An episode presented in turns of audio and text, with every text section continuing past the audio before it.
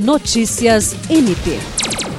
O Ministério Público do Estado do Acre, por meio do Núcleo de Apoio Técnico NAT e Centro de Apoio Operacional de Defesa do Meio Ambiente, Patrimônio Histórico e Cultural e Habitação e Urbanismo, participou nesse último final de semana de operação conjunta com órgãos de proteção ao meio ambiente, policiamento ambiental e Corpo de Bombeiros contra as queimadas urbanas na capital. Além da sensibilização dos moradores em relação aos prejuízos e riscos das queimadas, o objetivo da ação é identificar, controlar e combater esses crimes ambientais, responsabilizando inclusive os seus autores civil, criminal e administrativamente.